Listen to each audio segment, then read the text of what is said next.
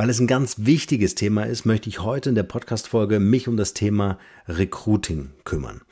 Also wie können wir ähm, dafür sorgen, dass die Erwartungshaltung zwischen Arbeitgeber und Arbeitnehmer nicht enttäuscht wird. Weil oft deckt sich dieses Verhältnis eben nicht. Wenn ihr Lust habt, wenn ihr Fragen dazu habt, wenn ihr jemanden braucht, der euch dabei unterstützt, dann zögert nicht, mich anzurufen oder mich zu kontaktieren über markenrebell.de. Dann findet ihr rechts unten so eine Sprechblase, so ein Chat-Icon. Da könnt ihr direkt mit mir Kontakt aufnehmen oder einen Termin vereinbaren. So, jetzt lange Rede, kurzer Sinn. Fangen wir an mit dieser Podcast-Folge. Ich wünsche euch viel Spaß damit. Der Markenrebell Podcast. Spannende Interviews, wertvolle Strategien und provokante Botschaften für Führungskräfte und Unternehmer.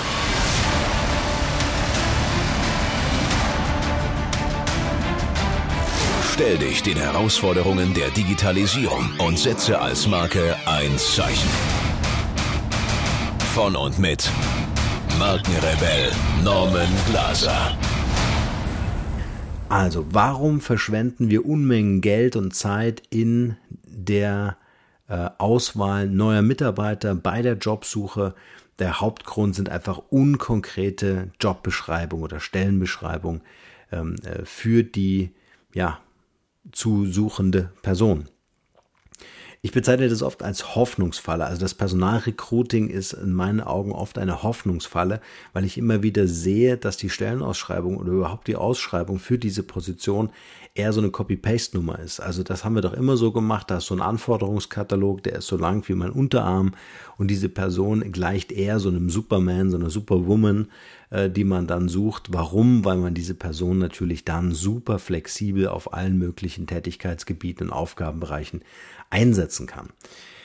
Das ist natürlich schön, wenn es das gibt, das gibt es aber leider nicht. Das heißt, in den Unternehmen fehlt es an echten Experten und Spezialisten, die verschiedene Aufgaben ähm, einfach richtig gut können, die diese Aufgaben richtig gut übernehmen können. Die Suche nach den Besten erfolgt also oftmals nach einem sehr stereotypischen Auswahlverfahren. Das große Problem dadurch ist, dass äh, die Personale nicht wissen, was sind eigentlich die konkreten Anforderungen für diese Stellenbeschreibung, weil der Austausch mit den Fachabteilungen fehlt.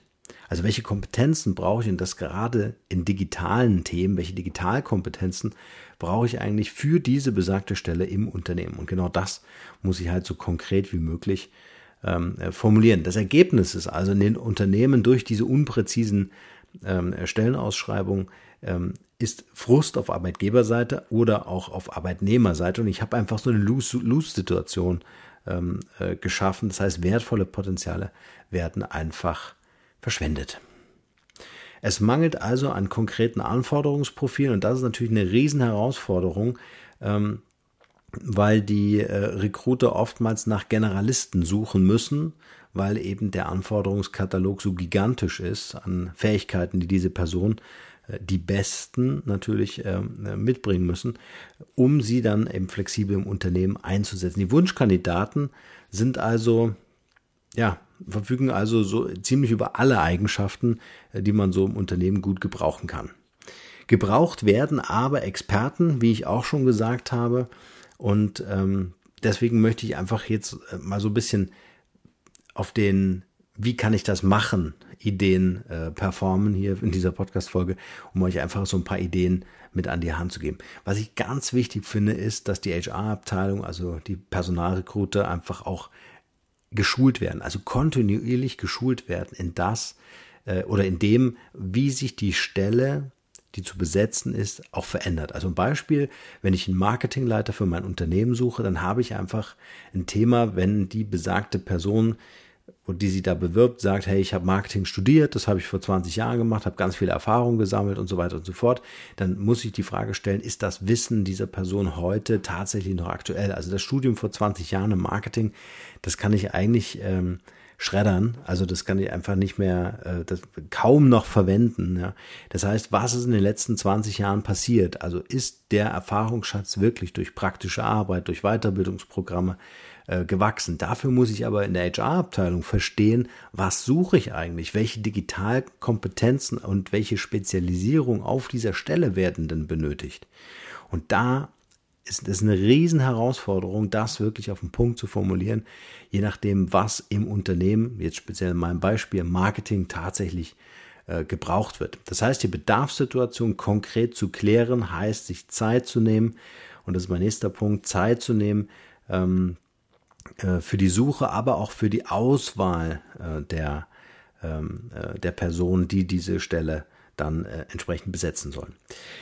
Es ist natürlich ein riesen Kosteneinsparungspotenzial ähm, äh, da, indem ich eine konkrete Beschreibung des Personalbedarfs mache. Warum? Jetzt stelle ich mir einfach vor, ich habe eine Person, die ist vielleicht so eine Allrounder-Waffe, aber diese Person kann halt nicht, also kann nichts von all dem so richtig in der Tiefe gut. Ja?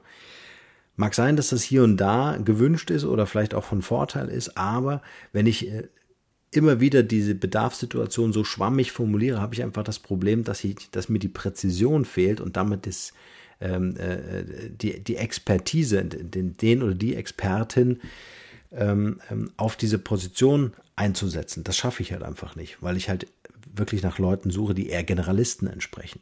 Und deswegen ist es extrem wichtig, mit den Fachabteilungen ins Gespräch zu gehen und zu sagen, okay, äh, wir haben das Ganze vor fünf Jahren schon mal gesucht. Was hat sich geändert? Was hat sich an, an dem Bedarf geändert? Was hat sich vielleicht an der Stelle geändert?